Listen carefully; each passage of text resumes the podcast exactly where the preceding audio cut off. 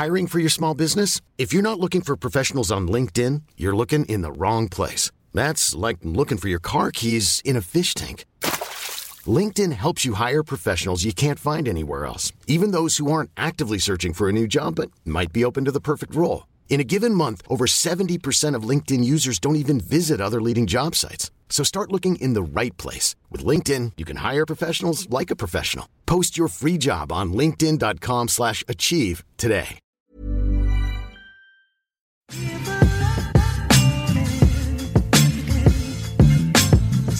Bonjour et bienvenue dans Sois gentil, dis merci, fais un bisou, le podcast des anciennes petites fissages qui ont arrêté de l'être. Je suis Clémence Bodoc et mon invité cette semaine est une féministe. oui, je sais, le suspense est à son comble. Cet épisode a été réalisé en partenariat avec les éditions Hachette Roman et plus particulièrement avec Girl Power, traduit de la version originale d'Alana Wolf, une autrice australienne. Ce livre est une excellente idée cadeau pour les jeunes femmes de ton entourage. Je dis ça car c'est bientôt Noël. Clin d'œil, clin d'œil. Mademoiselle est partenaire de la sortie de Girl Power et Mimi avait fait une chouette vidéo sur le sujet. Pourquoi le féminisme c'est cool? Rendez-vous dans la description pour plus d'informations et bien sûr les liens du livre et de la vidéo. Si tu aimes Sois gentil, dis merci, fais un bisou, tu peux m'aider à le faire connaître en allant mettre 5 étoiles sur iTunes ainsi qu'un commentaire sympathique. Abonne-toi sur ton appli de podcast pour ne rater aucun épisode, que tu pourras également retrouver sur Deezer, sur Spotify, iTunes, SoundCloud et sur la chaîne YouTube dédiée. Et sans plus attendre, je te présente le parcours de Raphaël Rémy Leleu, actuel porte-parole de l'association Oser le féminisme. Raphaël Rémy Leleu, bonjour Bonjour. Merci beaucoup d'avoir accepté mon invitation. Tu es euh, porte-parole d'Oser le féminisme actuellement. C'est ça. C'est un job ou c'est quelque chose que tu fais euh, en engagement euh, bénévole, militant? En termes de temps, c'est autant voire plus qu'un boulot. Et par contre, c'est entièrement bénévole, donc c'est la nuit, le week-end, tôt le matin et tard le soir. Tu fais quoi dans la vie alors pour gagner euh, de l'argent et payer un loyer? Alors dans la vie, pour de vrai, même si euh, j'aime pas trop l'expression parce que oser le féminisme, c'est pour de vrai aussi, je suis directrice de cabinet dans une université. Ça consiste en quoi? Je me représente pas du tout. Ça consiste en aider le président et l'équipe présidentielle, les vice-présidents et les vice-présidentes à piloter un établissement d'enseignement supérieur, aussi dans une période où il y a peu d'argent consacré à l'enseignement supérieur et beaucoup de pression sur les équipes comme sur les étudiants et les étudiantes. Raphaël, tu es également co-autrice de Beyoncé est-elle féministe et neuf autres questions pour comprendre le féminisme avec Margot Collet que j'ai également reçue dans ce podcast. Et on s'était rencontrés euh, ben, il y a quelques mois quand tu m'as présenté ce projet. Et, c'est là que je me suis. Tôt. Oui, c'était pour un petit déjeuner. Et c'est à ce moment que je me suis rendu compte que on avait beaucoup de choses à se dire et que c'était un crime de pas s'être rencontrés plus tôt. Au moins tout ça. Au moins, je suis très mesurée dans mes propos, toujours. Mais c'est vrai que c'est assez, euh, assez particulier quand tu rencontres les gens du réseau féministe, cette grande société des gens qui tirent les ficelles. Chaque fois, tu te dis, mais il me faut tellement plus de temps dans mes journées pour parler à tellement de personnes. Bon, puis on, on trouve le temps, ou on l'invente de temps en temps. Tu me considères dans le réseau féministe? Je suis flattée. Ah ou de la société des gens qui tirent les ficelles au choix. Tu... Oui, car effectivement, en étant euh, d'abord rédactrice Actu Société chez Mademoiselle, puis rédactrice en chef, c'est vrai que forcément mon travail est teinté de mon engagement féministe, mais je considère pas mon travail pour le coup comme euh, étant du militantisme, parce que bah, je suis d'abord journaliste, je suis d'abord dans cette posture professionnelle, euh, et c'est vrai que je fais souvent la distinction. Mademoiselle est un magazine engagé pour l'égalité, mais ce n'est pas un magazine féministe parce qu'en fait, il n'est pas, euh, pas militant féministe en fait, engagé pour l'égalité, mais pas militant. Ouais, après, ça pose euh, tout le temps les mêmes questions sur est-ce qu'un média peut être objectif, par exemple? Est-ce que, dans un monde qui est un patriarcat, être engagé pour l'égalité, ça n'est pas déjà être féministe? Et puis, quand on est militante, on a parfois la question inverse, parce que nous, on essaye de créer des médias, on essaye de créer de la culture féministe. Et en même temps, parfois, on n'a pas le luxe de d'avoir un positionnement où on peut se dire notre, euh, notre militantisme est entièrement différent de notre travail, parce qu'on peut se mettre une pression qui est au moins équivalente à celle qu'on vit dans notre vie professionnelle. Donc c'est bien que toi tu y arrives. Ça se voit pas parce qu'il n'y a pas d'image, mais du coup j'acquiesce depuis deux minutes. mais commençons par la première question que je pose à toutes mes invitées. Raphaël, quel genre de petite fille tu étais quand tu avais 7 ans? Le genre de petite fille. Bon, j'espère qu'il n'y a pas trop de genre de petite fille. Euh, 7 ans, donc c'était 1999. Euh, Quelle jeunesse je, ne sais pas, mais j'avais 7 ans en 1999, donc j'étais fan de foot déjà, d'autant plus que la Coupe du Monde était passée par là. Hum, je faisais déjà du judo aussi, donc je crois que j'étais plutôt sportive. Je crapahutais un peu partout aussi. J'allais avec euh, avec mon père dans les fermes, dans les étangs à côté du village. Enfin voilà. Donc je crois que j'étais une petite fille qui bougeait pas mal et j'étais assez curieuse. Euh, en fait, je crois que je c'est bizarre parce qu'on se souvient pas très bien de soi quand on avait 7 ans, je pense. Euh, par contre, je me souviens plus de choses que je faisais et je pense que je devais faire plus vieille que mon âge, parce qu'on m'expliquait des choses que qu'on n'expliquait pas aux petites filles. C'est vrai. Parce que je me souviens d'avoir passé de, de longs, longs, longs moments à essayer de comprendre le fameux bug de l'an 2000. et ce qui allait se passer. Et à chaque fois qu'on allait faire les courses avec ma mère et que je trouvais un vendeur au rayon euh, tech, je lui posais la question. À 7 ans. Ouais, je crois qu'à 7 ans, euh, c'est ça, je, je crapahutais pas mal, je, je posais plein de questions, j'étais très curieuse, je lisais beaucoup déjà, je pense aussi, ouais. Euh, mais ouais, c'est T'étais déjà grande, parce que t'es assez grande physiquement, encore une fois, l'audio, pas l'image, mais t'es plutôt grande, et du coup ça explique peut-être pourquoi les gens euh, pensaient que t'étais plus âgée. Ouais, ça joue aussi. Après, en plus, il y a, je pense qu'il y a la taille, il y a l'expression. Parfois, ça avait joué le tour inverse ma mère raconte régulièrement que quand j'étais encore plus jeune, les gens s'étonnaient de pourquoi je ne parlais pas. C'est ben en fait elle a quelques mois quoi, calmez-vous. euh, donc y a, après j'en ai beaucoup joué à certains moments. Y a, ça a pu être très pratique, mais euh, ouais, bah, on va dire que euh, pour acheter euh, Ceci est un message non subventionné par la loi Evin, euh, mais pour acheter de l'alcool ou des cigarettes à des âges où il ne faut pas acheter d'alcool et de cigarettes, euh, c'est plutôt pratique de faire plus vieille. Et puis. Euh... Oui, alors que moi, on me demande encore euh, parfois ma carte d'identité dans certains endroits. Je suis là, vraiment beaucoup, non, les gars. Plus, âgée, beaucoup plus âgée que ce que vous pensez. ouais, ça, ça j'ai assez rarement eu le tour. Et puis, puis j'avais sauté une classe quand j'étais euh, plus jeune du coup, c'est super parce qu'en fait, les, les, garçons et les filles de ma classe, euh, je faisais leur taille où j'étais plus grande, même si j'étais plus jeune. Donc, ça aide beaucoup à se fondre dans la masse. Ah, c'est marrant comme une différence physique finit finalement par te faire une carte de caméléon. Euh, ouais, un quand, peu. Quand tu changes d'environnement.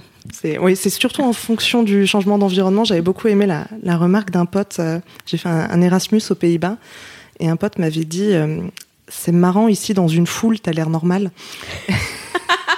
Donc je crois que le concept du caméléon est très très relatif en fait. Donc tu avais plutôt des loisirs euh, sportifs, on va dire, et des loisirs assez marqués euh, garçons, enfin stéréotypés garçons. Le, les arts martiaux, c'est ça que tu disais à l'instant Oui, du judo. Ouais. Mais est-ce que euh, tu en avais conscience à l'époque? C'est quelque chose qu'on te renvoyait? En fait, c'était assez équilibré parce que de l'autre côté, je, je lisais beaucoup et j'étais assez calme aussi. Ok, même si quand je me réveillais et que je chantais dans le lit à 2 heures du mat, c'était pas forcément le calme qu'on attendait à la bonne heure. Tout est relatif. Ouais, c'est vraiment ça. Euh, sur le côté marqué garçon, je crois que ce qui. Euh, ça m'est revenu assez vite, mais pas tant pour les activités, parce que je faisais aussi de la danse, par exemple. Donc euh, là, pour Classique. le coup. Euh, c'était dans un petit village à la campagne, donc tu fais juste de Ouais. la danse, t'as 7 ans, c'est pas très. Tout type de danse, je l'ai. Voilà. Euh, en fait, ça a commencé à venir à partir du moment où j'étais comparée aux garçons. Et on trouvait pas normal que je puisse être plus grande ou plus forte ou euh, gagner des combats contre eux. Et là, j'avoue que j'ai eu du mal à comprendre parce que typiquement, si je suis plus grande et plus forte, c'est peut-être logique que le petit Timothée tu me où tapis. je suis euh, plus grande que lui d'une ou deux têtes. Oui, de fait. euh. Et à partir de ce moment-là, je me souviens que je m'étais posé la question, mais pourquoi il se pose la question? C'est plutôt logique en fait. Et là, ça a commencé à, ouais, à germer l'aspect, euh, tiens, est-ce que c'est un garçon manqué en fait Euh, Et c'était vers quel âge ça Ces premières interrogations? Hum, alors j'ai commencé le judo assez jeune, vers 4 ans, 4-5 ans. Euh, mais oui, c'est vraiment plus euh, vers 7-8 ans. Ou alors que je venais, en plus je venais d'avoir un petit frère à la maison, j'étais blonde avec des longs cheveux, des tresses, donc pour moi le côté euh, t'es une fille, ben oui je suis une fille, mais je voyais juste pas où était le souci. Mais donc, oui, vers 7-8 ans, je crois que c'était déjà un peu. Il y avait déjà une petite musique de fond qui me qui m'interpellait. Et tu te souviens à quel moment cette euh, différence, t'as perçue dans la société, t'es vraiment, euh, t'es vraiment dessus? Tu t'es dit, ah bon, ah, je suis. Ah, c'est différent en fait. La fille, c'est différent. Pourquoi? En fait, en en parlant, je me suis souvenu d'un truc encore plus vieux que ça. Ouais. C'était un truc assez drôle, enfin, je pense. C'est bizarre quand, quand je m'en souviens. Euh, c'est en, alors je sais pas si c'est que nous, ou si c'est un jeu que font tous les enfants euh, en maternelle. Donc on a des feutres pour dessiner et euh, on faisait des histoires avec les feutres. Les, les feutres ont une forme de personnalité Ouais. eux-mêmes. Et, euh, et c'était toujours la princesse le feutre rose et le prince le feutre bleu. Et moi, dans ma, ma trousse de feutres, la princesse, elle était orange. Je pense que vraiment c'est venu très tôt. Et après, sur le, le grand moment, la grande euh, prise de conscience, je suis pas sûre d'en avoir vraiment eu une. C'est plutôt plein de, plein de petits épisodes euh, qui ont fait des liens. Ouais, j'ai pas eu de, j'ai pas eu de grandes révélations, je pense. Et il y a, ce qui est assez intéressant, c'est à Oser le féminisme, on parle de plein de sujets, comme on est une asso généraliste. Et sur euh, vraiment beaucoup d'histoires, beaucoup de témoignages, ça me fait écho à des choses plus anciennes dont je me souviens, que ça soit l'histoire des feutres. euh, Pareil, en maternelle, j'ai été disputée parce que j'avais voulu aller faire pipi debout à l'urinoir des garçons. Et comme les garçons étaient plus petits que moi, l'urinoir, il était à ma taille, donc c'était pratique, il n'y avait pas de file d'attente. Donc vraiment, c'est plein de petites choses comme ça du vécu que j'ai pu aussi repolitiser derrière, et ça, c'est assez appréciable. Comment ça se passait à l'école pour toi? T'aimais Euh, t'aimais bien l'école C'était un endroit plutôt hostile, bon mauvais souvenir, tu vois Cette période euh, plutôt école primaire collège. Mm. Au début, ça a été difficile pour une raison euh, vraiment toute bête. Mais c'est important d'en parler quand même parce qu'il y a beaucoup de gens qui sont étonnés que ça existe encore pour une personne de mon âge. En fait, j'étais gauchère quand j'étais petite. Et j'avais une institutrice qui euh, était euh, assez euh, traditionnelle, conservatrice, pour être gentille, et qui du coup a refusé que j'écrive de la main gauche et m'a attaché la Mais main gauche dans le dos quand j'étais en maternelle pour euh, m'empêcher d'écrire de la main gauche. Donc on parle des années 90 là, pas des années 60. On parle de euh, donc euh, ouais, on parle de 94, 95. Et euh, du coup, ça a été un, peu particulier ces années maternelles avec cette même instit qui, par exemple, il faut imaginer un truc tout bête, mais en maternelle, on t'apprend à t'habiller pour aller à la récré. Oui. Et donc moi, j'avais un manteau avec une, une fermeture double, quelque chose comme ça, et euh, donc incapable de le fermer de la main droite on m'apprenait pas à le fermer de la main gauche et donc été privée de récré euh, parce que je n'arrivais pas à fermer mon manteau. Donc Ah oui, quand même. ça a été compliqué.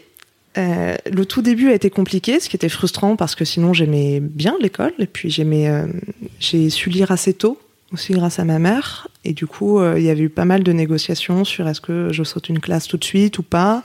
Cette dame ne voulait pas, elle a été remplacée un certain temps, l'autre avait voulu donc beaucoup de tergiversations. Donc jusqu'à vraiment jusqu'à mon entrée en fait en CE1, jusqu'à ce, ce fameux âge de 7 ans, ça avait été un peu compliqué et pas que des bons souvenirs quoi à l'école. Après, euh, les années qui ont suivi étaient assez assez fluides, assez drôles parfois parce que justement comme on avait beaucoup hésité sur que faire de moi avant l'âge de 7 ans, il y a des choses que je savais faire très bien. Et du coup, je, je suivais, euh, c'est comme pareil, c'est un petit village, donc c'est les classes doubles. Donc en fait, je suivais les cours de grammaire des CE2. Par contre, je connaissais pas ma gauche et ma droite parce que j'avais sauté la mauvaise classe. Enfin, des trucs un peu un peu marrants comme ça. Mais euh, non, super. J'ai vraiment une super école et puis c'est c'est une belle ambiance aussi quand t'es euh, bah, quand t'es à l'école avec euh, les gamins avec lesquels t'étais à la garderie, avec lesquels euh, en fait j'ai vécu euh, 16 ans avec aussi les mêmes personnes et ça c'est des belles amitiés aussi. Et ensuite, le collège. à partir du collège, j'ai commencé à me casser pas mal de choses à cause des compétitions de judo. Ah oui. Donc, j'arrivais toutes les deux semaines avec quelque chose de cassé, deux semaines en béquille, deux semaines d'entraînement, deux semaines de compète, quelque chose de cassé. Donc, à partir de la cinquième à la troisième. Puis la troisième, beaucoup moins drôle, parce qu'à cause euh, de soucis de dos qui sont apparus, euh, j'ai subi du harcèlement scolaire de manière assez, euh, assez violente. Donc beaucoup moins fun la fin collège. Ce harcèlement, comment t'en es sorti En fait, en quatrième et troisième, parce que j'ai eu de, gros soucis, euh, vraiment de gros soucis de dos. J'ai été immobilisée plusieurs mois par moment, des périodes de semaines entières euh, dans un fauteuil, avec en plus de la fièvre et tout, enfin des trucs euh, pas cool.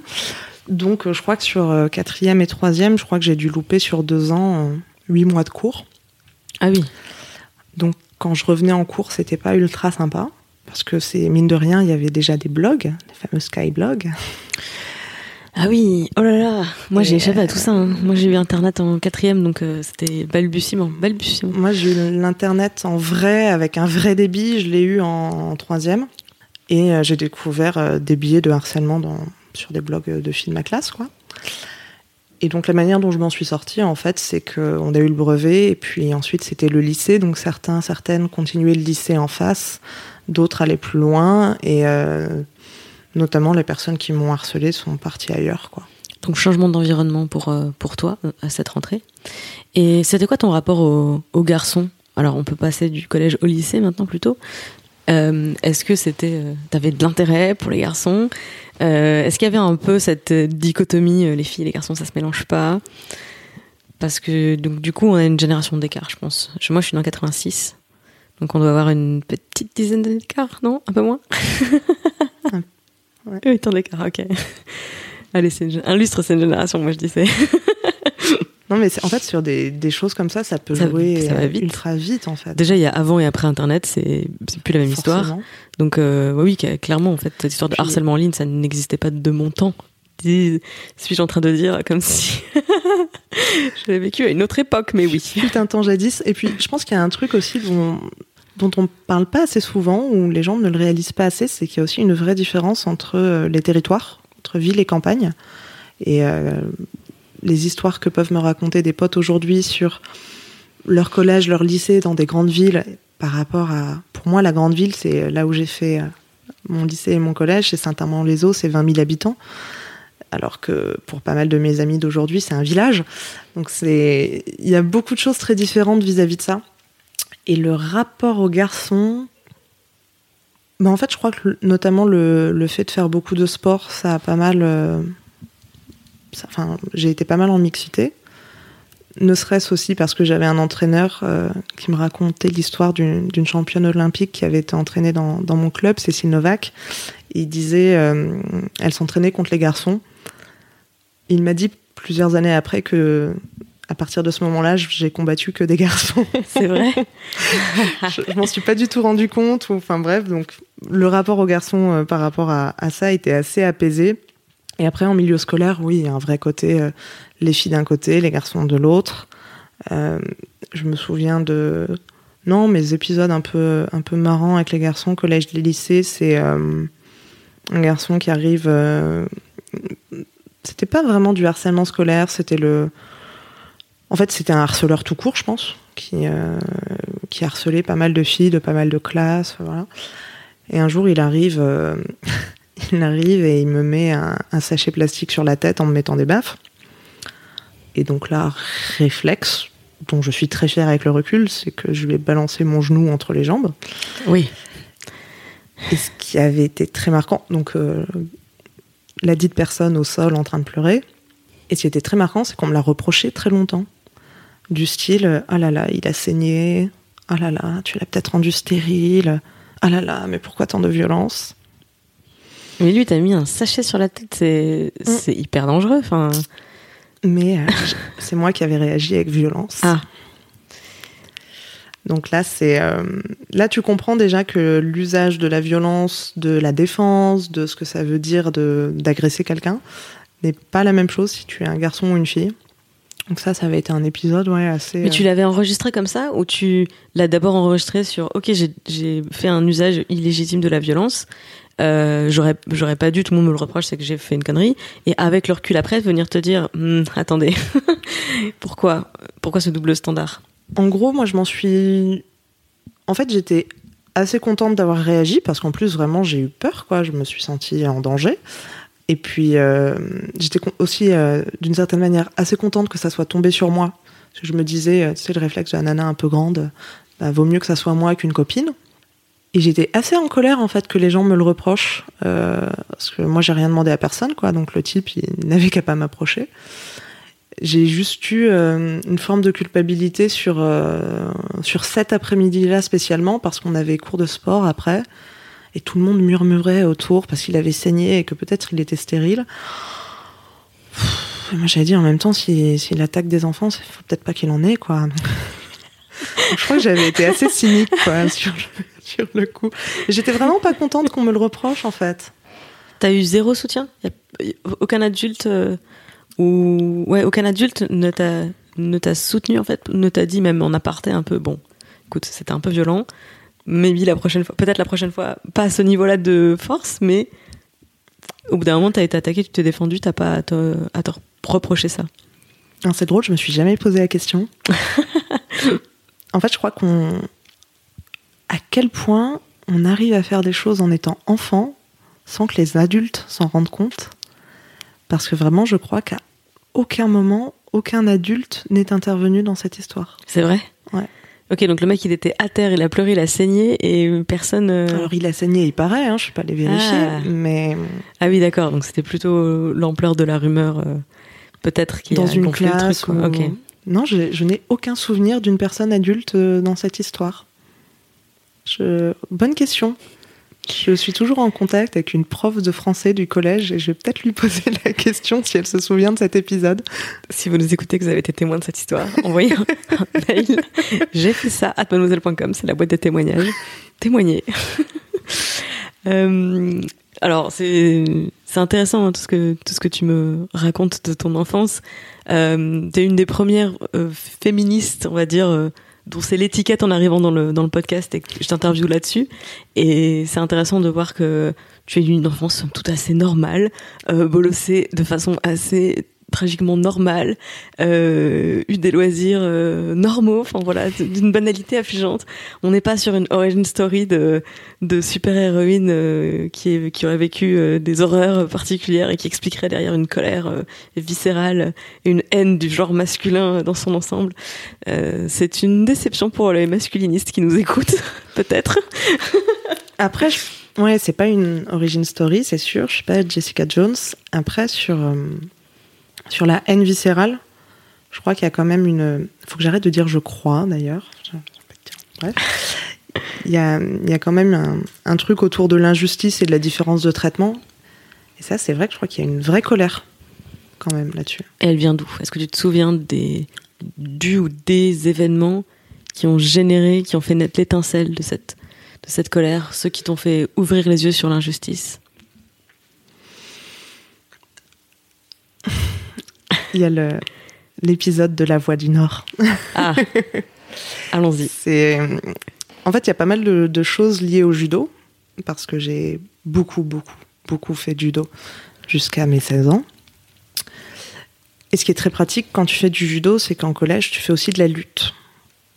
Autant te dire que tu pars avec un avantage assez euh, marqué. Ouais. C'est compliqué de battre une judokate en cours de lutte en cinquième, quoi. Alors déjà, il y avait ce truc absurde. Euh, les filles avec les filles, les garçons avec les garçons. Pourquoi? En plus, dans ma classe, il y avait des, garçons avec lesquels je faisais du judo et on se battait ensemble tous les mercredis et tous les samedis. Donc pourquoi au collège devait-on être séparés?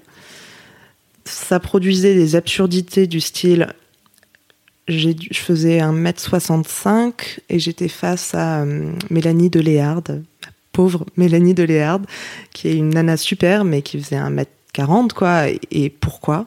Enfin, pourquoi nous mettre ensemble en combat? Enfin, c'était ridicule. Et à la lutte au collège, il y avait aussi de la lutte au sol.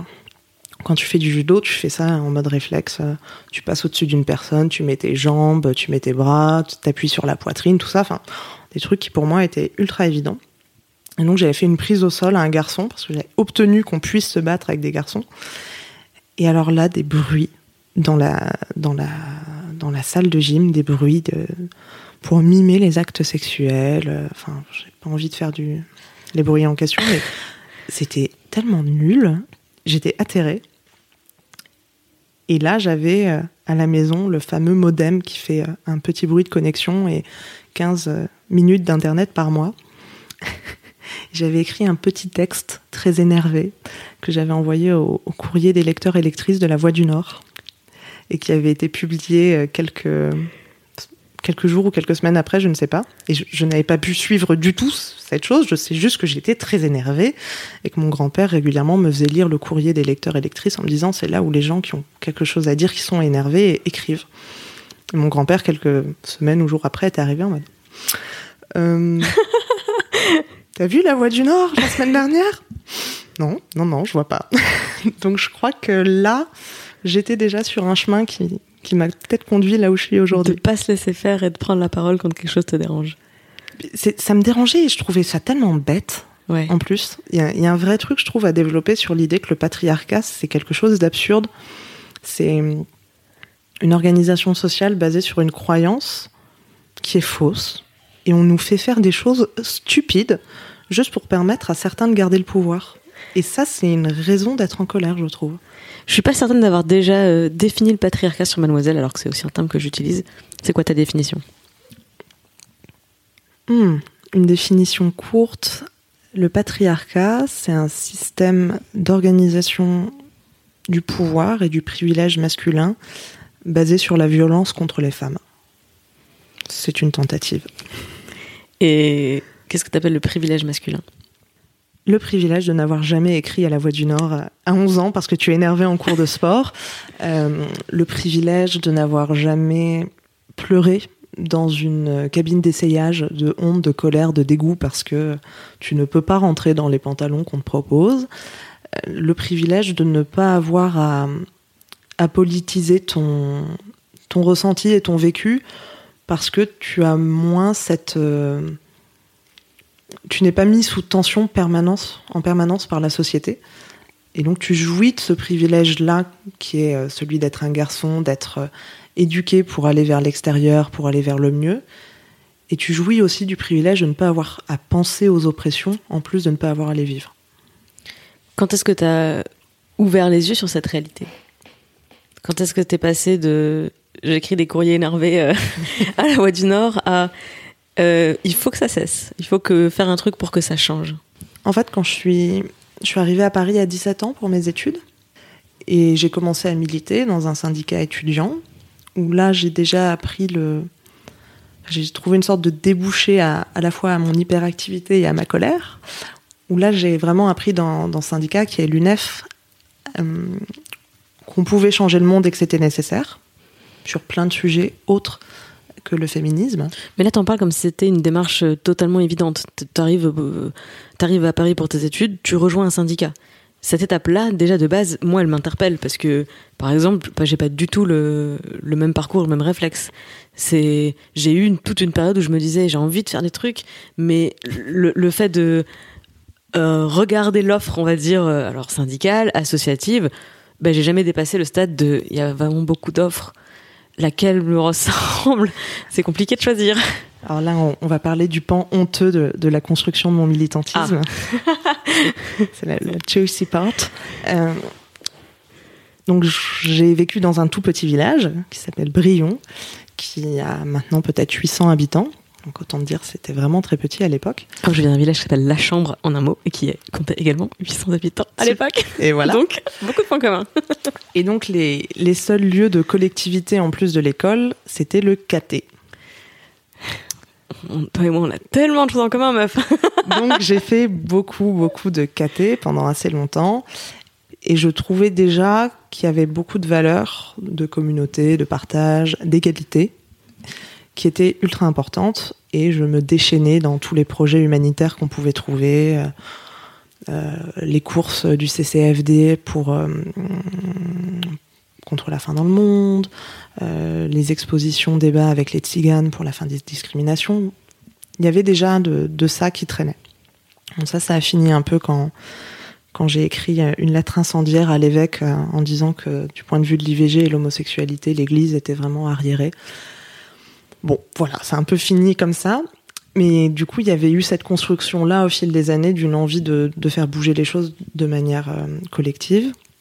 Il y a eu des amis aussi, dont euh, certains, certaines étaient euh, déjà engagés depuis plus longtemps.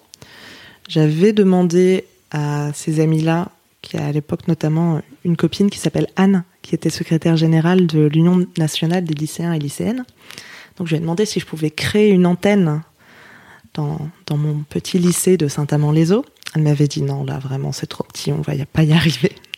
Donc une fois arrivé à Paris, je m'étais dit n'y va pas tout de suite. Et puis mon premier jour, en fait, euh, j'ai craqué et donc j'ai adhéré à l'UNEF. On m'a dit est-ce que tu peux filer un coup de main? Oui, j'ai 6 heures de libre demain. Enfin c'était foutu quoi. J'ai commencé et, l'engagement et l'engagement politique, même s'il a une forme syndicale ou associative, c'était quelque chose qui m'a beaucoup parlé avec l'UNEF, avec une association d'aide aux sans-papiers. Et bref, on en arrive à, à 2010 euh, j'ai 18 euh, ans, il y a le mouvement de lutte contre la réforme des retraites de Sarkozy. Donc je découvre ce merveilleux monde des assemblées générales. Des comités de mob, des AG des, comités de mobilisation. Je te vois avec ton jargon militant, là, je vais faire la traduction. Et, et, là, j'ai vraiment été sciée parce que, pour moi, le fait de venir à Paris, de quitter un milieu rural où tu peux avoir des blagues qui sont pas juste grasses ou lourdes, mais sexistes, où t'as plein de conservatisme, de réac. Aller à, Paris dans des milieux militants, c'est super, c'est le progrès, on va faire bouger les choses, tout ça. C'est l'ouverture. C'est ça.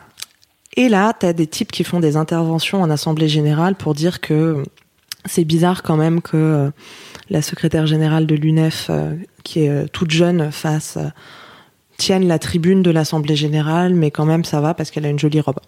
Ah, ça c'était moi. On est très loin du conservatisme et des blagues lourdes du coup. Voilà. Et en fait, on a été beaucoup, beaucoup de copines à se faire ce constat pendant cette mobilisation. Ça a vraiment été très lourd, très pénible. Où en permanence, on remettait en cause notre expertise, on nous coupait la parole, on nous m'expliquait, on nous vraiment pénible. Et là, on s'est dit qu'on avait besoin de de changer les choses autrement encore que notre simple engagement, euh, enfin simple, que notre engagement syndical. Et c'était concomitant avec la création d'Oser le féminisme, où euh, malheureusement la fondation d'Oser le féminisme a été euh, basée sur des réunions le mercredi soir. Et le mercredi soir, je faisais des babysitting. Mais vraiment, c'était la découverte d'un militantisme féministe, du fait que d'autres femmes en avaient eu besoin. Et juste, je me souviens de statut Facebook d'Oser le féminisme au tout début, où je me disais, mais en fait, je ne suis pas toute seule à penser ça. Et ça m'a fait tellement de bien. Et donc là, c'était parti. Une parenthèse, parce que tu as dit euh, m'expliquer, c'est la traduction française du mansplaining, et c'est un concept, euh, euh, ça signifie, c'est un concept qu'on utilise pour définir quand un homme te, parle d'une expérience qu'il n'a pas vécue, avec l'autorité de celui qui sait mieux que toi, alors qu'il n'a pas vécu la chose, donc il peut difficilement mieux connaître la situation que toi qui l'as vécue. Euh, mais ça ne veut absolument pas dire euh, que toute prise de parole d'homme et du mansplaining, c'est, ça dépend du type de prise de parole. Mais dans la définition de m'expliquer, c'est vraiment je t'explique ta vie. Puis il y avait, vraiment dans ce mouvement social, il y avait vraiment les, on a vécu les deux choses, à savoir des interventions d'hommes qui nous m'expliquait les choses, y compris sur la retraite des femmes. Je vais te dire, je n'y suis pas, mais toi non plus. Enfin, calme, calme-toi. Et y compris le, la chose beaucoup plus structurelle de 80% d'interventions sont celles d'hommes qui n'hésitent pas à être redondants, à répéter, à péter les compteurs de temps, et beaucoup moins de femmes qui interviennent et à qui on reproche leur prise de parole. Donc c'était vraiment, euh, oui, la bonne recette pour nous faire commencer des collectifs féministes et des engagements féministes. T'as jamais eu peur dans tes engagements d'être euh, réduite à l'étiquette? Tu vois, moi, c'est un truc qui m'a beaucoup arrêté dans mes engagements, c'est d'être euh, bah, donc là, t'es porte-parole de Zèle Féminisme, donc c'est normal que les gens viennent te voir en disant Dites donc, l'association, vous avez fait ça, vous avez dit ça, explique-toi. Mais en fait, quand t'es juste militante, entre guillemets, euh, j'ai toujours eu peur d'être euh, qu'on me demande à moi des comptes, mm. tu sais, sans, sans arrêt. Et euh, comme si il fallait pour adhérer à une association ou un collectif être aligné sur 100% des points de l'association. Et t'as jamais eu cette Et puis il faut, faut que ta vie ait une forme de de pureté ah. sur ton idéologie. C'est aussi le grand coup de toutes les personnes qui nous expliquent à quel point on devrait mieux choisir nos combats, alors qu'elles n'appartiennent jamais à nos combats. Puis après, sur la question de l'étiquette, moi j'ai été assez libérée justement en 2010 parce qu'un de mes, responsables syndicaux à l'époque m'avait dit, pendant une assemblée générale sur les retraites où j'avais fait une intervention sur euh, la précarité des femmes, m'avait dit attention à ne pas t'enfermer dans des sujets de meufs. Sauf qu'en fait, il n'y a que ce sujet-là dans cette réunion-là que je maîtrisais, que je le jugeais important. Et puis en fait, c'était aussi un sujet d'économie, c'était aussi un sujet politique, c'était aussi un sujet d'important. Et donc le côté euh, t'enferme pas dans des sujets de meufs, ça je l'ai précieusement gardé. Et en fait, je me, je me suis euh, fait un devoir de me spécialiser aussi dans les sujets de meufs, qui sont en fait des sujets universels. On peut pas dire des angles d'analyse qui concernent la moitié de l'humanité qui ne concernent que les meufs, euh, surtout quand on connaît le retard qu'ont beaucoup d'organisations sur le féminisme, sur l'égalité, sur les pratiques bienveillantes. C'est trop facile de dénigrer comme ça. Et, ensuite, j'ai eu un, deuxième grand moment de, libération, puis de, je m'en foutisme vis-à-vis de l'étiquette. C'est que pendant un certain temps, on m'a appelé Mini Caro, en référence à Caroline de Haas. parce qu'elle avait fait l'UNEF, qui, avait, euh, qui a cofondé, Oser le féminisme, et en référence à l'UNEF, en référence à un moment, je crois, à une coupe de cheveux, enfin, en référence à un physique, enfin. Et je n'étais, euh, j'étais à l'époque adhérente d'Oser le féminisme, je n'avais pas le temps de militer à OLF plus que ça, parce que j'avais mes études, je vais travailler pour payer mes études. Mais en fait, le, le fait d'être appelé comme ça, même alors que tu n'es pas plus impliqué dans l'association, ça te libère au final de la pression parce que tu te dis dans tous les cas, les gens qui veulent mettre des étiquettes en mettront et j'ai juste autre chose à faire de ma vie, quoi. Et ça n'a pas limité quelque part ta liberté de parole, ta liberté de débat. Est-ce que tu te sens euh, euh, alors je vais réutiliser ce terme, mais c'était moi c'est une de mes peurs, tu vois. Est-ce que tu te sens enfermé dans entre guillemets la ligne édito d'oser le féminisme? Est-ce qu'il y a des moments où tu n'es pas d'accord avec euh, des positions qui sont prises par l'association et tu dois quand même euh, les défendre euh, publiquement? Ce type de situation, pour moi, ça me paraît intenable, personnellement. Et je sais que beaucoup de femmes que j'ai pu rencontrer se retiennent d'adhérer, de, de, rejoindre des collectifs avec cette peur-là, avec ce côté, ouais, mais du coup, si je suis pas d'accord avec tout, est-ce que j'ai le droit de le dire? Et mm. c'est quoi ma liberté, quoi? Après, à oser le féminisme, il y a un fonctionnement au consensus. Donc, tu as totale liberté d'exprimer euh, les nuances, les désaccords. C'est plus. Euh, je me suis jamais posé la question de me dire si je ne suis pas d'accord avec euh, les positions d'oser le féminisme, est-ce que je n'en parle pas, par exemple, dans les médias ou dans ma prise de parole publique? Bien sûr, je fais attention à ce que je dis et j'interviens peut-être sur moins de sujets que sur tous ceux qui m'intéressent parce que euh, je suis porte-parole d'une association. En même temps, ça me prend tellement de temps que j'ai pas forcément euh, le loisir d'approfondir d'autres sujets euh, autant que je l'aimerais. Mais si un jour j'en arrivais à me dire là j'ai un souci parce qu'oser le féminisme, je ne suis pas d'accord avec une, une, prise de position et du coup je ne me sens pas d'en porter la parole, c'est ça aussi le terme de porte-parole, je me poserais plus la question de démissionner de mon poste de porte-parole que d'avoir euh, peur ou de me réfréner. Et puis honnêtement, on est assez loin du compte parce que je me sens euh, particulièrement bien en phase avec euh, les positions et les travaux qu'on mène dans l'association. Donc c'est au contraire assez libérateur de parole. Oui, je comprends. C'est à la limite le, dilemme que je te pose. Il, il devient spécifique quand tu es porte-parole parce que du coup tu incarnes quelque chose. mais donc du coup, une militante lambda serait beaucoup moins liée euh, opposition prise par l'association. Oui, c'est ça. De toute façon, il n'y a pas de. Après, si une militante lambda prend un micro et fait TF1 en se réclamant d'oser le féminisme, ça pose d'autres soucis. Mais euh, il n'y a pas de pacte euh, dans le sang, il n'y a pas de sabbat les soirs de pleine lune. Et du coup, c'est surtout un engagement de l'association à porter des valeurs qui sont très claires, qui sont définies, qui sont partagées à toutes et tous. Et ensuite, la, personne qui choisit d'y adhérer ou d'y militer, elle travaille, enfin, elle milite pour ces valeurs-là, mais elle n'y est pas attachée corps écrit et elle est aussi libre d'arrêter de venir, elle est libre d'adhérer, de ne pas adhérer. Ça n'est pas un engagement formel. Donc ça fait un peu plus de 8 ans que tu milites chez Oser le féminisme 2010, 2018 euh, Oui, c'est ça en fait. en fait, l'association a 10 ans en 2019. Donc ça fait Euh, depuis le début, quasiment, j'ai adhéré à Oser le féminisme assez tôt. J'ai encore les, les, premiers numéros du journal dans ma boîte mail. Et je suis venue par intermittence à certaines actions. Et j'ai surtout commencé à militer en 2015, quand j'ai eu fini mes études, en fait. Tu parlais il y a un instant de une sorte de pureté militante ou d'exemplarité de perfection qui qu'il faudrait avoir. Est-ce que c'est une, une, pression qui te qui t'affecte encore aujourd'hui ou est-ce que c'est elle t'es passé par là et t'en es sorti C'est quoi ton rapport à, à cette pression? Que je ressens également hein, parce que je le disais tout à l'heure, moi je me considère pas dans mon job comme militante, mais néanmoins je sens très fortement la pression d'être irréprochable parce que euh, euh, j'incarne quelque chose euh, en lien avec le féminisme et donc mes erreurs pénalisent le mouvement tout entier. En tout cas, c'est quelque chose qu'on me renvoie sur les réseaux sociaux beaucoup. No pressure at all. Oh non, pas du tout. je je ne tremble pas du tout quand j'écris un article féministe. Alors que si. Mais c'est mais c'est paradoxal parce que en ce qui me concerne, quand j'ai commencé à parler de féminisme sur Mademoiselle, j'avais pas du tout cette pression parce que enfin, je vais pas dire personne me lisait, mais c'est c'est venu assez progressivement au début.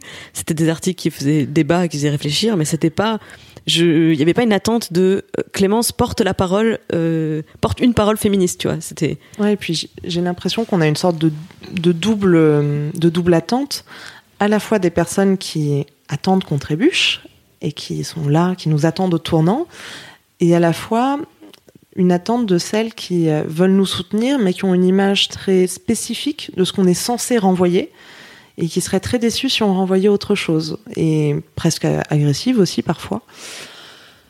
Donc, il y a, enfin, en gros, la, pression un peu grand public, je n'en ai pas grand chose à faire.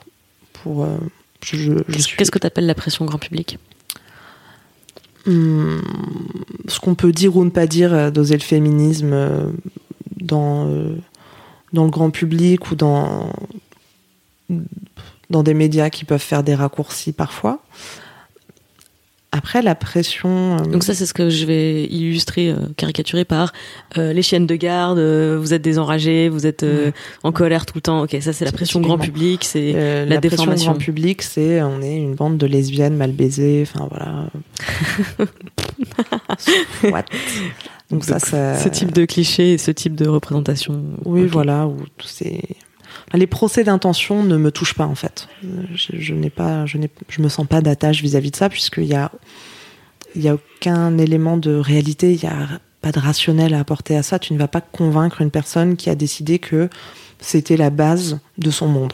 Euh, on peut pas faire grand chose pour toi. Soit tu acceptes de bouger, soit tu n'acceptes pas et du coup ne bouge pas. Moi j'avance. Après sur la pression des pères, c'est différent. Euh, sur ce côté. Euh, est-ce que euh, parfois des trucs un peu ridicules, mais est-ce que toi tu t'épiles ou pas? Est-ce que, enfin non, c'est pas ridicule, mais c'est qui pourrait sembler euh, soit relever de l'intime, soit être peu peu important par rapport à des grands sujets de politique, mais qui dans un milieu féministe où le privé est politique peuvent euh, peuvent revenir assez régulièrement. Et ça, je trouve que c'est euh, c'est à la fois une pression et en même temps, c'est un mécanisme de remise en cause que je trouve salutaire. Je trouve que, le, que par contre, il faut faire attention à ne pas euh, se construire une, une, culture qui serait trop, trop fermée, trop exigeante, qui euh, jugerait un engagement politique sur notre vie privée. Si on était tout émancipé du patriarcat, ben, on n'aurait pas besoin d'être féministe comme ça. Donc il y a un moment on vit aussi nos vies de la manière dont on réussit à les vivre et de la manière dont on compose le mieux. Et puis, euh, si on a envie d'aller vivre dans des une petite expression blague pour faire comprendre ça en ce moment, en tout cas pour essayer de porter ce message-là, où je dis euh, vouloir organiser des, villages de lesbiennes autogérées et véganes, c'est bien, c'est un projet de société intéressant, mais ça n'est pas ça le cœur de mon engagement aujourd'hui. Et donc je pense qu'il faut aller parler beaucoup plus largement qu'aux personnes qui sont déjà sur nos positions. Si c'est pour se retrouver entre nous, c'est bien, mais c'est pas ça que je cherche. Euh, pour être sûr de bien comprendre ton propos, euh, c'est par exemple des critiques formulée pour dire euh, si ok tu te programmes te proclames féministe tu portes une parole féministe mais en fait tu te soumets à telle ou telle injonction patriarcale de type l'épilation le maquillage les talons hauts j'en sais rien. Donc fondamentalement tu es illégitime à tenir cette parole à incarner ce, ce mouvement. Et donc tu fais plus de mal au mouvement que machin. Donc arrête. Alors c'est souvent pas de la critique c'est souvent du quelque chose de beaucoup plus euh, enfin de beaucoup moins formalisé que ça. C'est, euh, mais il y, y, a une question qui est, qui est quand même, euh, qui revient quand même souvent de la cohérence en fait entre la manière dont tu vis ta vie et la manière dont tu imagines un projet de société. Après, je suis euh, profondément opposée à l'individualisme et si je pensais que vivre ma vie d'une certaine manière changeait le monde, euh, en effet, peut-être que je ferais euh, d'immenses efforts pour euh, faire évoluer plein de pans de mon existence. Je crois plutôt que ce vers quoi l'analyse me porte, c'est d'essayer de, créer des combats collectifs, de changer des structures sociales. Et donc, à un moment, j'essaye d'aller au plus efficace et à ce qui me permet de vivre aujourd'hui en n'étant pas trop malheureuse, en n'enchaînant pas les burn-out et en me permettant d'avoir quand même un militantisme que je trouve épanouissant. Donc c'est euh, la question en, cohérence, elle est, euh, elle est parfois fatigante, elle met une certaine forme de pression, et surtout, je, pense euh, qu'intellectuellement et politiquement, elle n'est pas si légitime que ça. Bah, C'est-à-dire que sur la cohérence, moi je, moi j'adhère assez à cette idée de, il faut, qu'il faut que ce soit cohérent, mais juste je mets pas les mêmes les mêmes ressorts derrière cette cohérence. Par exemple, si dans mon combat féministe, je prône la liberté et l'indépendance des femmes. Je veux qu'elles puissent être libres de faire leur choix de vie, de se comporter comme elles veulent, etc., etc. Euh, il n'est pas cohérent de commencer à aller voir des féministes pour leur reprocher la façon dont elles euh, dont elles militent, dont elles vivent leur vie, dont elles concilient leur militantisme avec leur vie. ça n'est pas cohérent avec mon postulat de base qui est mon féminisme, c'est je veux la liberté pour les femmes. En, fait, il y a, alors ça, je suis absolument d'accord avec toi. Il y a le côté euh, en termes de valeurs cardinales, il y a la bienveillance et la sororité qui, justement, devraient réfréner euh, cette pression de jugement, de division, de mise en concurrence les unes des autres aussi. Ce que je perçois chez certaines euh, au niveau de cette, euh, ce questionnement sur la cohérence, c'est, tu sais, cette idée que le féminisme, c'est un cheminement et que certaines se disent je, je, suis déjà très loin, euh, aller chercher les autres, j'ai l'impression que ça me fait revenir en, en arrière. C'est un peu toujours la question, est-ce que tu préfères aller vite ou est-ce que tu préfères euh, aller loin? Euh, Après, ça dépend aussi de, chacune et des moments dans ta vie dans lesquels tu te trouves, des besoins que tu as pour prendre soin de toi. En tout cas, pour mener un combat féministe qui serait large, qui serait populaire et surtout qui serait victorieux, je pense qu'on a besoin de tout le monde. Je partage cette euh, analyse. Je fais la même chose sur Mademoiselle. Évidemment, c'est frustrant parfois parce que bah, moi aussi, mon féminisme euh, est très avancé. J'ai, écrit, pour l'anecdote, j'ai écrit en 2014 un article que j'avais appelé euh, Féminisme véganisme, même combat, dans lequel je détaillais les schémas d'oppression de la cause animale et du patriarcat et je faisais le, lien en fait en expliquant que quand tu arrives à sortir d'un schéma de domination, ben, c'est comme un château de cartes, toutes les autres peuvent tomber sur le même euh, principe. Bien sûr, cet article n'a jamais été publié car 2014, enfin qui euh, en 2014 pouvait euh, suivre ce, ce raisonnement. C'était moi toute seule sur l'autoroute de mon propre féminisme et de mon propre véganisme qui avait connecté ces, connecté ces points. Et juste, si mon but était de montrer au monde que euh, je suis une meilleure militante que vous, car j'ai réussi à connecter des schémas d'oppression entre eux pour mieux les anéantir, oui, alors 10 sur 10. Mais mon but a toujours été sur Mademoiselle d'emmener le plus de monde possible avec moi et pas d'aller moi toute seule le plus loin possible. Donc euh, oui, je me reconnais totalement dans ce que tu viens de tout ce que tu viens d'expliquer. Les démarches sont pas évidentes à adapter, aussi par un manque de ressources pour les féministes, mais il y a tellement de démarches qu'on pourrait articuler qui seraient très complémentaires, parce que ce tiraillement parfois entre, pour, pour le, le résumer de manière un peu simpliste, entre pédagogie et radicalité, il n'a pas lieu d'être dès lors qu'on a le temps, euh, dès lors qu'on a le temps déjà physiquement, dès lors qu'on a le temps de penser, le temps de cerveau disponible, dès lors qu'on a le collectif pour s'aider à cheminer vers des explications, des analyses parfois très très très radicales, très fines des systèmes d'oppression, mais quand on pense qu'on a raison, et on pense qu'on a raison de faire ça, on pense qu'on est dans le vrai sur cette idée que le patriarcat est un obscurantisme, chez moi c'est vraiment un, un ressort très fort parce que je pense qu'on est aveuglé par des choses qui relèvent de la mystique et qu'on a besoin d'en sortir. Et quand finalement on a le temps, les personnes, euh, l'accompagnement pour réussir à faire ça, je trouve qu'on peut dire des choses très fortes qui vont pas forcément convaincre du premier coup, mais qui vont peut-être semer des petites graines et ensuite faire des petits rappels sur des choses qui pourtant ne sont pas acceptées aujourd'hui comme dans un discours mainstream. On le voit aussi au, au début d'Oser le féminisme, on, on, a à peine 10 ans, à peine.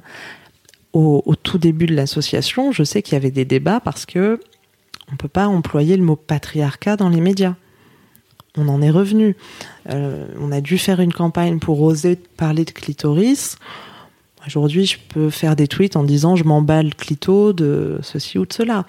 Euh, là, le, livre qu'on qu sort avec, euh, avec Margot Collet, on parle de féminicide, on parle de pornographie, on parle euh, d'harcèlement, d'agresseurs, d'impunité des agresseurs, de stratégie d'agresseurs, qui sont des choses qui étaient très peu abordables à un certain moment.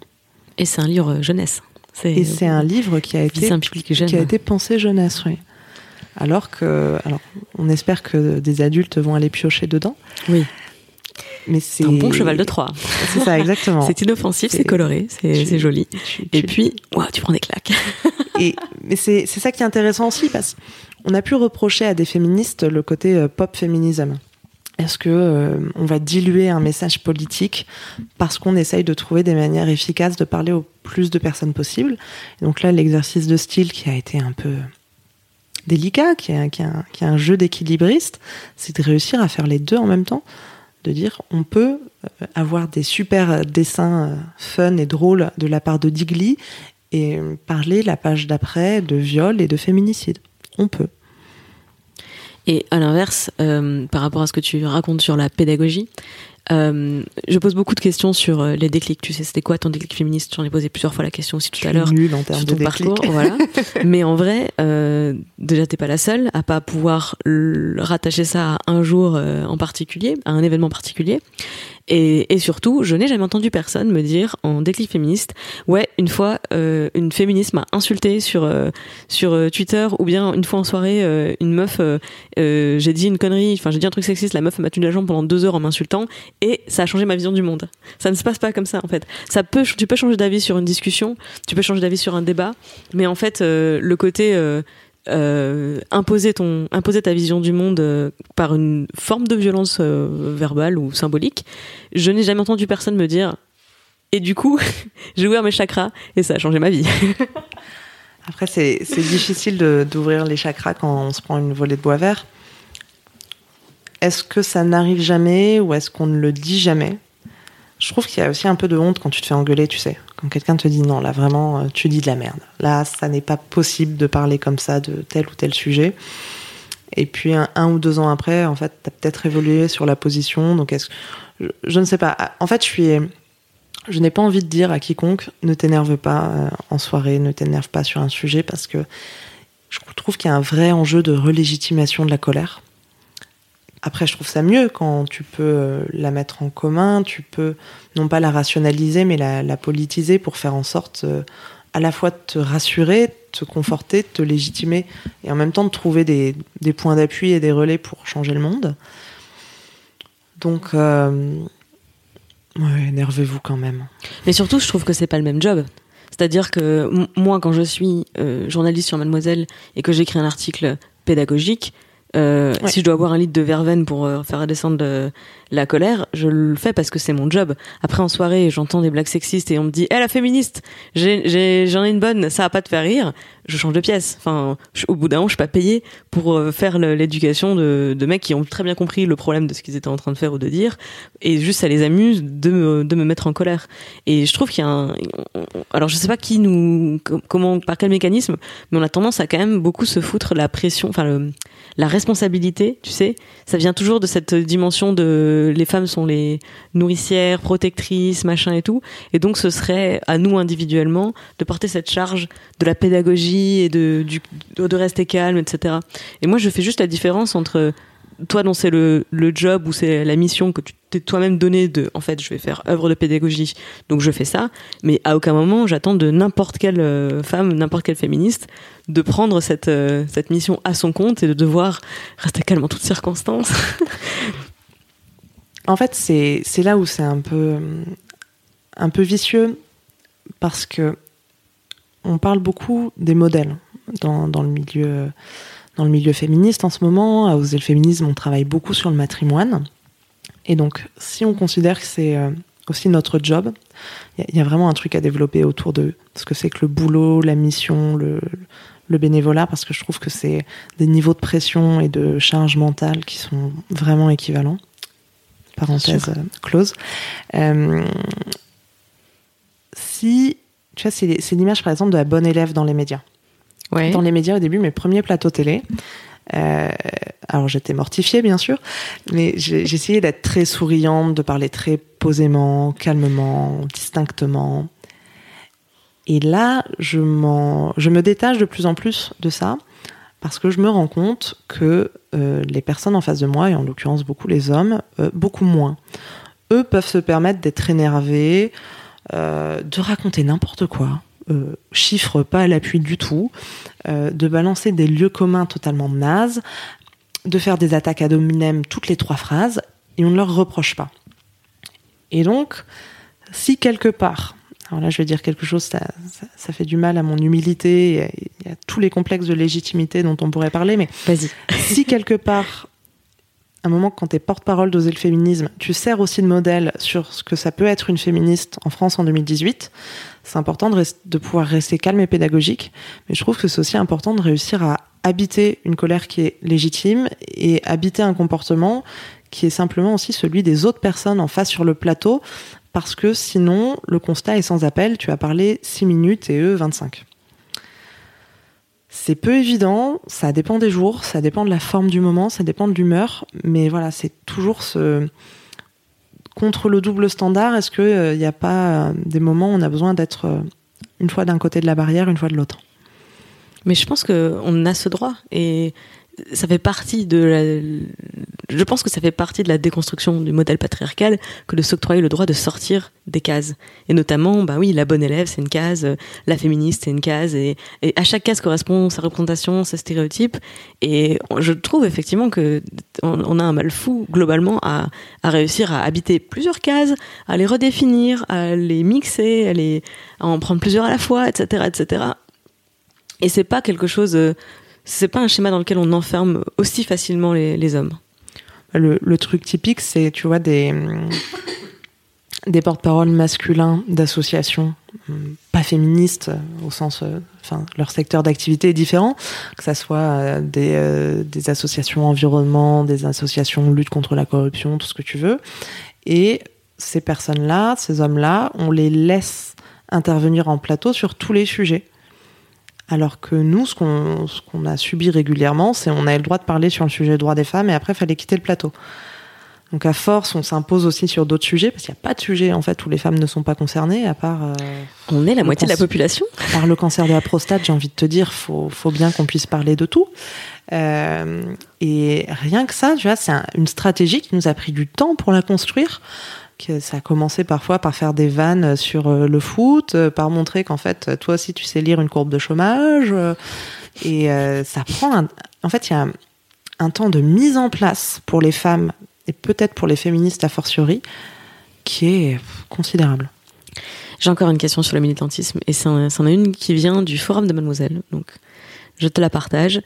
Est-ce que le fait de s'engager dans une cause comme les droits des femmes c'est une source pour toi de d'énergie et d'optimisme parce que tu vois que les choses changent ou au contraire c'est plutôt t'as le nez en permanence dans les inégalités les injustices et il y a un côté euh, déprimant et désespérant de, de cette situation plutôt la réponse une euh, Mais pourquoi la réponse Alors, ça n'est pas toujours de, l'optimisme, parce que tu. L'optimisme, c'est bien pour avancer dans la vie, mais le réalisme, c'est important aussi pour pas foncer dans des murs. Donc, il y a des moments où on voit les choses progresser, il y a des moments où on voit les choses régresser, y compris quand on est sur des cycles de travail, d'écoute, d'accompagnement, de militantisme assez lourds sur euh, la question des violences masculines en fait, on réalise aussi toutes les choses belles, euh, toutes les femmes fortes, toutes les héroïnes qu'il y a dans ces domaines-là, que ça soit les écoutantes du collectif féministe contre le viol, que ça soit les femmes qui viennent nous parler. Enfin, il y a toujours de, des sources d'inspiration, d'envie euh, de continuer, de volonté. Une fois, on faisait une distribution de tracts sur un marché, sur une campagne qui est très sérieuse et grave, qui est, loin d'être funky comme, euh, comme peut l'être Mar du Rose ou Sans Tabou. Là, on, faisait une distribution de tracts sur euh, une campagne qui s'appelle Stop Agresseur. Et donc, on, diffusait des tracts sur euh, le viol. Et il y a une dame qui devait avoir 65, 70 ans, qui est venue nous rendre notre tract en nous disant De toute façon, je suis trop vieille pour être violée. Et en fait, elle s'est un peu fait rattraper au col par une autre dame, qui elle était encore plus âgée, qui devait plutôt taper dans les 80 euh, ans, qui l'a rattrapée au col et lui a dit Vous feriez mieux de lire ça quand même. Moi, j'ai été violée à l'âge de 72 ans par le parrain de ma fille dans une chambre d'hôpital. Bon, bah, tant qu'à ça sur un marché, à la fois, c'est pas évident, à la fois, à quel point cette femme est forte pour être capable de tenir ce discours-là et donc c'est, euh, ouais, je veux dire, c'est la vie, quoi. le, militantisme, c'est une manière de. Il y, a, deux, deux, images qui sont utilisées. Alors il y en a qui parlent des lunettes féministes. Tu, tu euh, mets tes lunettes féministes et maintenant tu vois le monde autrement et tu as du mal à t'en passer. Il y a certaines couleurs qui sont plus vives, il y a d'autres choses qui sont plus moches. Et puis, euh, la métaphore personnelle que j'ai, c'est Matrix. En fait, tu as choisi euh, de tomber dans le trou du lapin, tu as choisi la, pilule rouge qui te permet de voir la matrice. Et donc à la fois, tu vois à quel point ce monde est, parfois dégueulasse, et en même temps, tu vois aussi quelles sont tes réelles possibilités. Et maintenant, tu peux à la fois réussir à voler et à la fois réussir à changer le monde. Donc j'espère plutôt être euh, une Trinity qu'être au fond du trou du lapin. J'ai la même métaphore. Et la première personne que j'en avais entendu utiliser cette métaphore, c'était euh, Marlar, qui est une gameuse féministe. C'est vrai ah ouais. Et qui ah, avait parlé ça de pilule rouge, mais alors du coup, il y a des années, dans, un, dans une interview radio, je pense.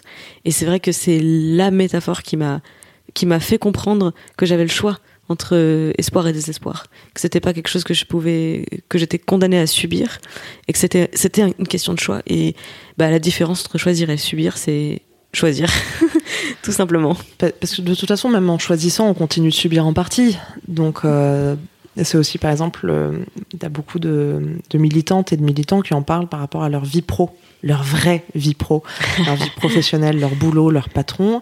Dire comment je fais pour euh, me taire, pour pas me taire, pour mettre en place des stratégies féministes, en même temps pour me protéger. C'est. Est-ce que c'est me trahir à chaque fois que je fais des compromis? À chaque fois que je ne dis rien, c'est peu évident comme manière de, vivre, d'être euh, militante, mais je trouve que c'est la manière de vivre qui est peut-être la plus entière. C'est vrai que le monde change et je, je pense que je suis définitivement passée du côté euh, espoir de la force euh, quand je regarde l'évolution du combat autour du harcèlement de rue. Passé de 2012, ça n'existe pas, on fait avec. Et tout d'un coup, par la caméra cachée de l'étudiante belge Sophie Peters, on se rend compte un peu simultanément que ah mais c'est pas normal, pourquoi est-ce qu'on subit ça? Venez, on l'arrête. Et cinq ans plus tard, ça rentre dans la loi. Avec euh, les six ans plus tard, ça rentre dans la loi. Alors, est-ce qu'une loi va changer euh, la face du monde? Euh, C'est rarement le, les effets que produisent les lois, mais ça marque un, changement fort, symbolique en fait dans la société. De il y a six ans, c'était pas un sujet. Aujourd'hui, c'est un délit. La vitesse à laquelle ça s'est passé, ça me rend, bah, ça me rend pleine d'espoir en fait. Il y a la, vitesse à laquelle les choses se passent, la vitesse à laquelle certaines personnes évoluent, qui est en fait rassurante. Tu peux avoir un peu de foi en l'humanité quand même. Et euh, l'un des trucs que j'adore faire le plus, mais le plus, et euh, on n'en a pas encore assez l'opportunité, donc si vous avez des contacts dans les collèges et lycées, n'hésitez pas. les interventions en milieu scolaire. Mais tu as des trucs magiques parce que c'est. Tu peux voir vraiment sur deux heures une classe changer. Et tu peux voir des déclics se faire. En tout cas, des, des débuts de compréhension, des débuts d'autres remises en cause. Euh, je suis allée dans un collège euh, dans le, dans le 92 il y a quelques mois. Et c'était drôle parce que j'avais une classe de troisième en face de moi. C'était le vendredi avant les vacances. Autant te dire que les troisièmes n'en avaient rien à faire. Et, euh, et la manière d'aborder euh, la classe que, que j'ai trouvée, c'est, c'est, tu sais, ils sont en, en îlot parce que c'est une classe d'art plastique. Et donc sur une classe qui est faite de manière non linéaire, avec euh, avec euh, cinq ou six personnes par table, des tables mises à différents endroits de la salle. Ils avaient quand même réussi. Tu pouvais tracer une diagonale dans la salle, y compris sur une table partagée. Et d'un côté de la diagonale, tu avais les filles, et de l'autre côté de la salle, tu avais les garçons. Et donc, juste leur faire comprendre ça, leur faire réaliser ça, c'est même pas comprendre, c'est juste leur dire ça en fait. La prof m'a encore écrit il y a pas longtemps en me disant régulièrement, quelqu'une ou quelqu'un dans la classe fait la remarque euh, il y a encore tous les garçons d'un côté, toutes les filles de l'autre. c'est génial, c'est génial. Et, là, tu te dis non mais c'est c'est pas absurde ce qu'on raconte en fait, et comme ce qu'on raconte est au-delà de de la conviction, euh, c'est juste vrai. Quand les gens commencent à le voir, ils ne peuvent plus vraiment l'oublier. Ça fait du bien. Raphaël, ça fait déjà une heure qu'on parle et ah. je ne t'ai pas posé euh, certaines des questions que tu avais choisies dans le dans bah, la liste que j'envoie à mes invités. En fait, qu'on parle beaucoup plus longtemps. c'est évident. euh, cela dit, il y en a quelques-unes auxquelles tu as répondu en racontant ton parcours, mais je voulais néanmoins te poser euh, la première fois, le jour où plutôt, c'est une question, le jour où tu as pris conscience de ta voix, de ton pouvoir, de ton impact, c'était quand et pourquoi? Alors c'est plus une question d'impact. Le fait de se dire que, en l'occurrence, le militantisme pouvait vraiment changer les choses et que, en dehors, euh, en dehors de, en tant que personne dans un collectif, en tant que personne militante, je pouvais participer à changer les choses parfois de manière très concrète pour, euh, pour quelqu'un. J'ai été élue étudiante au, au Crous de Paris qui euh, du coup gère euh, les bourses, les logements, la restauration pour euh, les étudiants et étudiantes à Paris. Et donc j'avais dans, dans, ma boîte mail des centaines et des centaines de ce qu'on appelle des cas individuels. C'est un, un terrible euphémisme pour dire qu'il y a beaucoup d'étudiants et d'étudiantes qui vivent sous le seuil de pauvreté, qui vivent dans des conditions extrêmement difficiles, qui enchaînent le boulot, les études et se retrouvent parfois dans des situations comme celle d'un jeune homme qui m'avait écrit parce qu'il avait été mis à la rue par son père, parce qu'il avait découvert qu'il était homosexuel.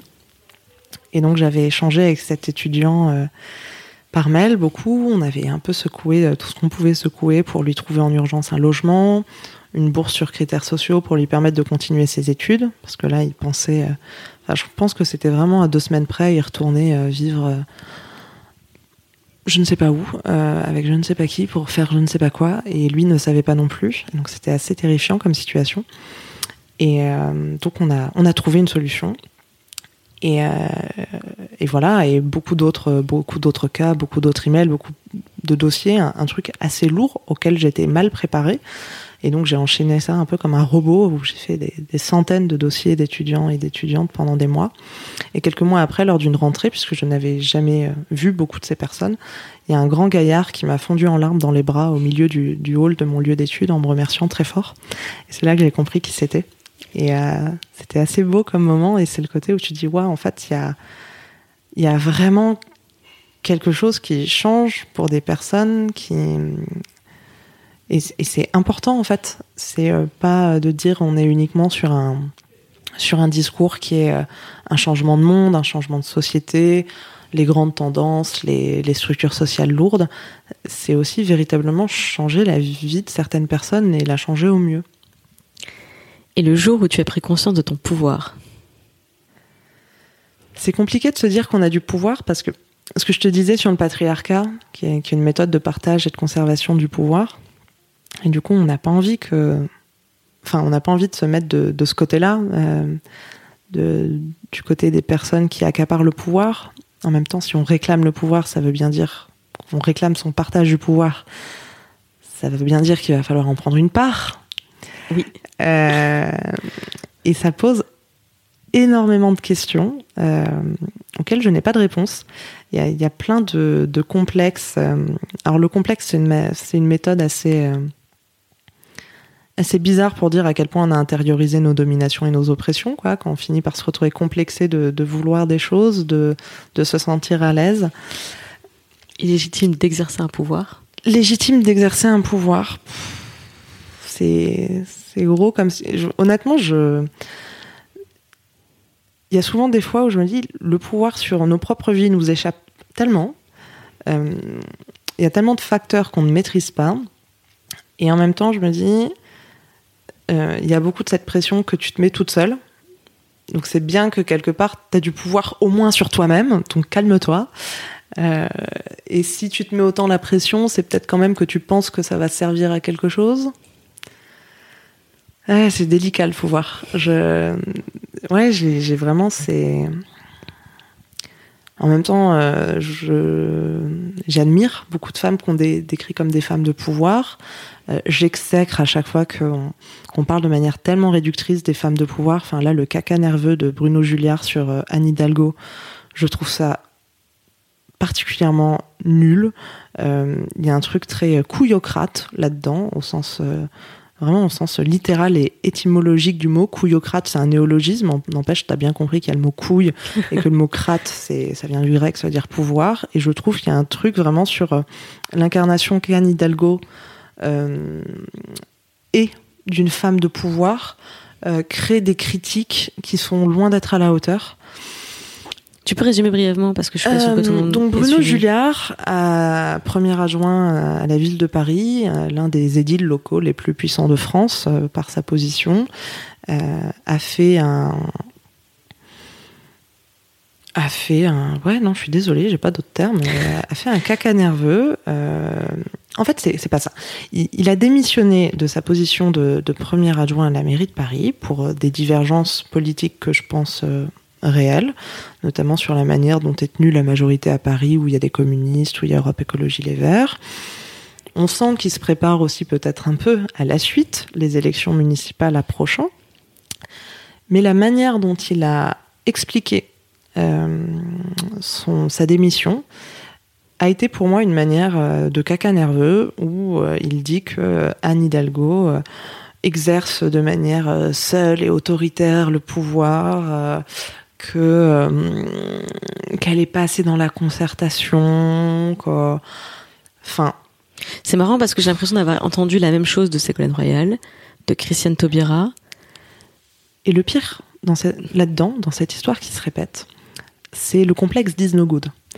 Tu prends n'importe quel gars qui est l'adjoint d'un autre gars, le premier adjoint, le bras droit, Ouais.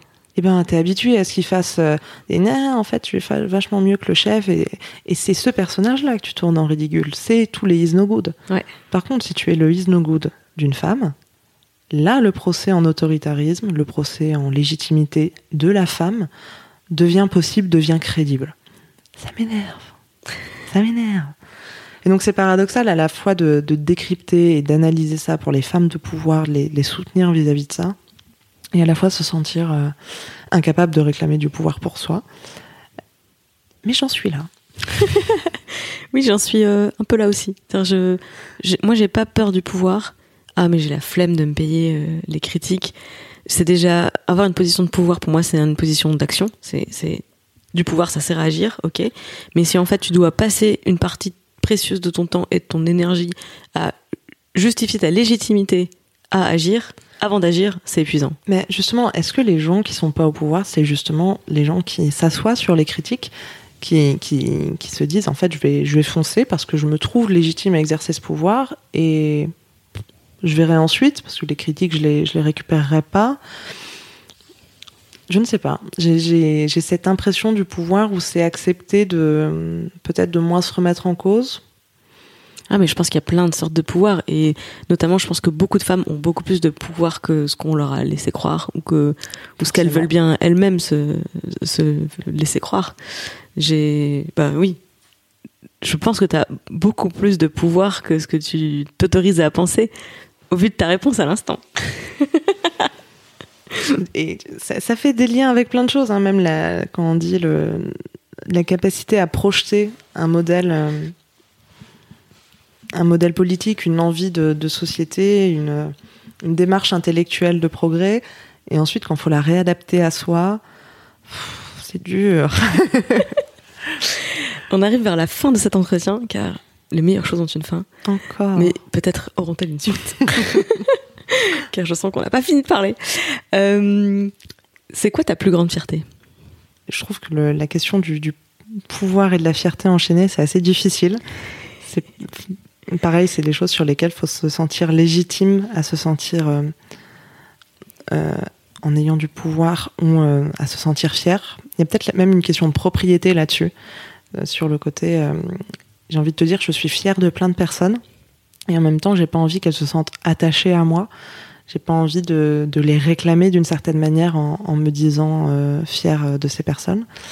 Néanmoins, je suis quand même euh, très très fière de, certaines personnes, de, beaucoup de militantes que j'ai croisées au cours de ces années de, vie associative, de vie syndicale, euh, d'engagement féministe, et de, certaines de ces personnes qui, me disent euh, parfois des années après, de manière tout à fait impromptu, dans un cadre qui se prête pas du tout aux confidences, qui dit mais au fait, tu sais, cet article que tu as fait, euh, ça m'a parlé, c'est là-dessus que j'ai rejoint Oser le féminisme. Il y a hum, une femme extraordinaire qui aujourd'hui, euh, si je ne me trompe pas, inspectrice du travail, et qui m'avait dit il y a quelques années si, euh, si j'ai commencé à, à militer, c'est parce que tu as fait une intervention improvisée en amphithéâtre parce que un syndicat de droite avait fait une intervention très raciste et j'avais trouvé ça extrêmement fort à la fois du point de vue euh, du politique et d'être une femme qui prend la parole. Et en fait, le parcours de cette femme me rend extrêmement fière. Si j'ai pu euh, y apporter une petite touche, mmh. c'est super, mais le fait même qu'elle m'associe à ça me rend fière par une sorte de, pas de procuration, mais, mais de rebond, enfin de dire, parfois tu te sens juste fière d'avoir croisé leur chemin aussi. Je comprends vraiment tout ce que tu exprimes et je me dis, faudra vraiment qu'on se débarrasse un de ces quatre de la culpabilité euh, d'Ève et du serpent et de la pomme parce que j'ai l'impression que c'est tellement dur encore aujourd'hui de réussir à être fier de à être fier de nous à être fier de ce qu'on fait.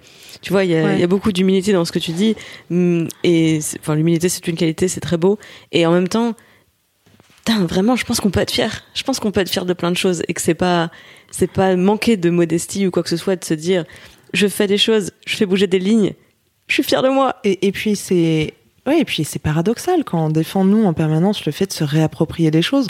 En réalité, je, suis extrêmement fière de ce que fait Oser le féminisme. Je suis extrêmement fière d'avoir euh, écrit un bouquin avec euh, avec Margot Collet. Je trouve que ce sont des belles choses qu'on réalise. Et je me dis qu'il y a peut-être quelque chose à, à les retrouver du du côté qui est pas que de l'amour propre, mais de, de l'amour qu'on donne aux gens aussi. C'est ta première question sur comment on est à l'âge de 7 ans. En fait, je me, je me disais en, en fond de cerveau, en même temps que j'essayais de trouver une réponse. Ce qui me marque beaucoup, c'est euh, des amis à moi qui aujourd'hui ont des petites filles qui ont 7 ans, un peu plus, un peu moins. Et euh, quand elles et ils parlent de leur enfant, tu sens tout cet amour, toute cette fierté euh, quand, quand ces personnes-là disent c'est la chose la plus importante, c'est la personne la plus importante de ma vie. Bah, il y a une forme peut-être de possession, de fierté, mais c'est tellement beaucoup plus important que tout le reste, c'est tellement d'amour que c'est que du positif, c'est que du beau, c'est des choses qui me touchent énormément. Je me dis qu'il y a peut-être quelque chose à aller creuser de ce côté-là. Et je pense que c'est un ciment de la sororité, c'est de pouvoir euh, exister soi-même individuellement et être euh, solide dans ses dans ses convictions, dans ses envies, euh, accepter c'est la critique et ses erreurs, mais aussi célébrer ses fiertés, c'est ça va nous permettre de tisser un, un réseau euh, de, de, renforcer cette sororité entre nous, beaucoup plus authentique en fait, pas dans une fausse solidarité de oh c'est bien t'as essayé, Ouais. t'as fait des efforts, c'est bien. Ce que j'aime bien c'est- dans. Je suis fière de toi, quoi. Meuf, et t'as puis- fait un super bouquin. Je suis fière d'en parler sur Mademoiselle et je suis fière de t'avoir comme invité dans ce podcast. C'est ça qui est génial, merci beaucoup. C'est pareil, genre accepter un compliment, un truc tellement difficile, mais tu vois le côté euh, Elle a pris trois tons sous les joues, hein, je vous le dis parce que vous n'avez pas l'image. le comment tu en mettant en, en, en œuvre la sororité, comment tu réapprends à aimer des femmes euh, et du coup à t'aimer toi-même parce qu'elle te renvoie ça en partie et parce qu'à un moment tu fais tomber des barrières en disant mais j'ai j'ai le droit en fait d'aimer ce que je fais et euh, bon après je suis assez à l'aise sur le sujet féministe parce que je suis euh, tellement euh, épanouie, heureuse et en, en amour vis-à-vis de ce qu'on fait que c'est plutôt très très sympa comme type d'engagement. Raphaël, il y a deux questions que je pose à toutes mes invités. La première sur comment tu étais quand tu avais 7 ans. Et la deuxième, conclut en général le podcast. Quel est le pire conseil qu'on t'ait donné dans la vie? Euh, alors il y avait euh, ce qui n'était pas un conseil mais plutôt un ordre ou une injonction dont je t'ai déjà parlé du ne t'enferme pas dans des sujets de meufs. Euh, je suis extrêmement fière de m'être enfermée dans des euh, sujets de meufs et d'avoir euh, brisé la boîte des sujets de meufs pour en faire des sujets plus larges. C'est d'a- d'ailleurs un, truc dont on a beaucoup parlé aussi quand on a, quand on a rassemblé des témoignages sur les agressions, les viols et les harcèlements sexuels au sein de l'UNEF. Un autre motif de, de fierté, de source de sororité, et dans laquelle on, on puise pas mal aussi de nos, nos reconstructions personnelles. Donc euh, le pire conseil, c'était ça, c'était les sujets de meufs. Enfin, vraiment, surtout euh, venant de quelqu'un dans l'UNEF, c'était fort mal à propos. Euh, et euh, le truc, euh, tiens-toi bien. Ah. Alors là, faut, faut que je vous décrive un peu. Clémence est affalée. Euh, moi, je suis assise en tailleur, à moitié sur le canapé. C'est un, un peu bizarre. Euh, le tien, tiens-toi bien. Déjà, je trouve que c'est aux filles qu'on dit ça. Euh, on te dit tiens-toi bien, mais en fait, pour que tu prennes le moins d'espace possible. Ce qui, pour le coup, est une vraie forme d'oppression et qui nourrit des injonctions et des complexes. On, a parlé de ma taille finalement à travers ce podcast. Enfin, quand tu fais 1m65 à 11 ans, euh, tu ne peux pas prendre moins de place qu'une adulte dans la pièce, en fait. Tu fais la taille de l'adulte qui est à côté de toi. Et du coup, comment, tu concilies ça Euh, Et il y a- un truc qu'il faudra qu'on traite un jour en France, c'est juste les meubles ne sont pas la bonne taille. De l'âge euh, de 7 ans à l'âge de, mettons, euh, en fait, quand en université c'est à peu près pareil, donc mettons à l'âge de 23 ans, si tu fais euh, C20 master, tu es sur des chaises qui font la même taille. Et donc on apprend beaucoup à des filles à bien se tenir, à se faire toute petite, à se péter le dos, à se péter les articulations, à du coup parler pas fort, parce que c'est impossible de parler fort quand on est recroquevillé sur soi-même. Et je pense que les plus belles interventions en public que j'ai pu faire, c'était assise en tailleur sur euh, une scène qui n'était pas du tout faite pour ça. Donc euh, tenez-vous euh, comme vous voulez. Merci beaucoup Raphaël, merci pour toute cette discussion. Où est-ce que j'envoie euh, toutes celles qui nous écouteraient et qui voudraient s'in- s'informer sur Oser le féminisme pour éventuellement joindre l'association?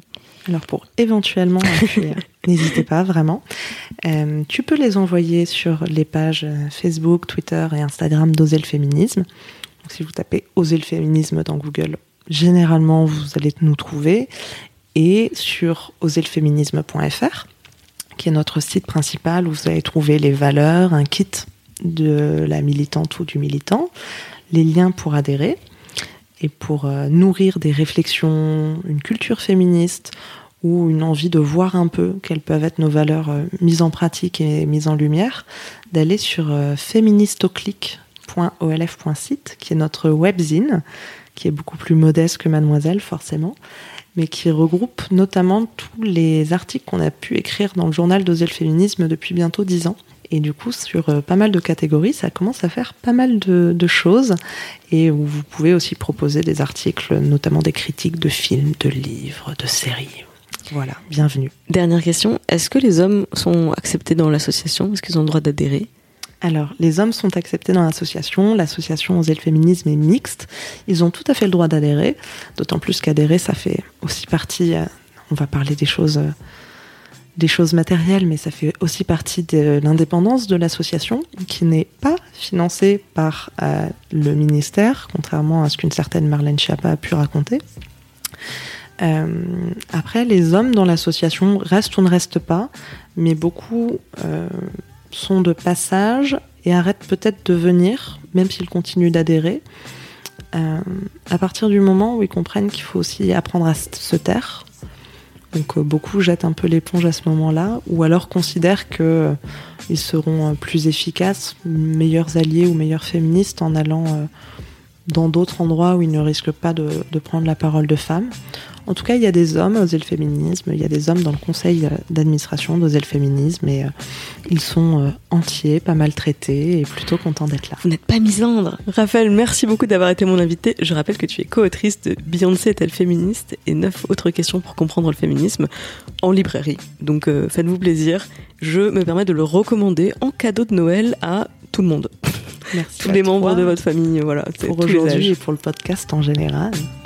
Avec plaisir. Sois gentille, dis merci, fais un bisou, c'est fini pour aujourd'hui. Merci pour ton écoute. Si ça t'a plu, n'hésite pas à me le dire dans les commentaires sur mademoiselle.com, sur YouTube ou encore sur iTunes avec 5 étoiles. Ça me fait plaisir et ça permet au podcast de gagner en notoriété. Sois gentille, dis merci, fais un bisou, reviens chaque jeudi sur Mademoiselle.